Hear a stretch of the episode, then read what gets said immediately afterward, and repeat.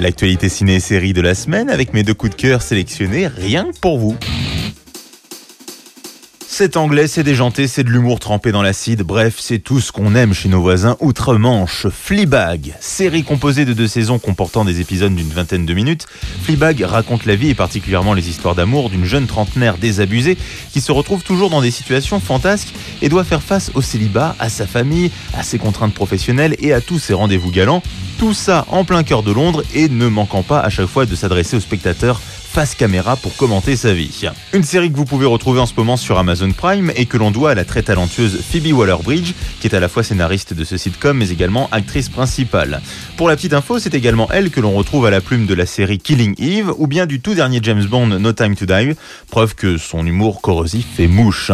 Et d'ailleurs, puisqu'on parle de mouche, la série du même nom avec Camille Cotin sur Canal+, est en réalité un remake français de cette fameuse Fleabag, mais je vous conseille très fortement l'original.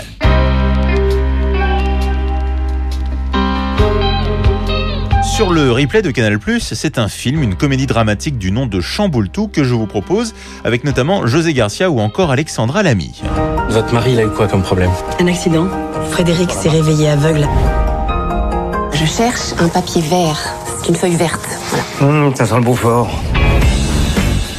Ah non, c'est la dame qui s'en embauche. Alors non seulement José Garcia se réveille complètement aveugle de son accident, mais en plus il est totalement sans filtre. hein. C'est-à-dire qu'il dit tout ce qu'il pense, qui peut poser problème parfois forcément en société. hein. Il y a des petits soucis cognitifs. Donc du coup, euh, forcément, euh, ça peut provoquer des problèmes, surtout euh, entre amis. Il y a des vérités qui commencent à se dire, surtout en plus quand on sort un bouquin pour pouvoir raconter cette histoire, ces cinq ans de douleur dans ce couple qui a essayé de, de surmonter évidemment cette épreuve. Si mon livre vous a fait de la peine, je suis désolée.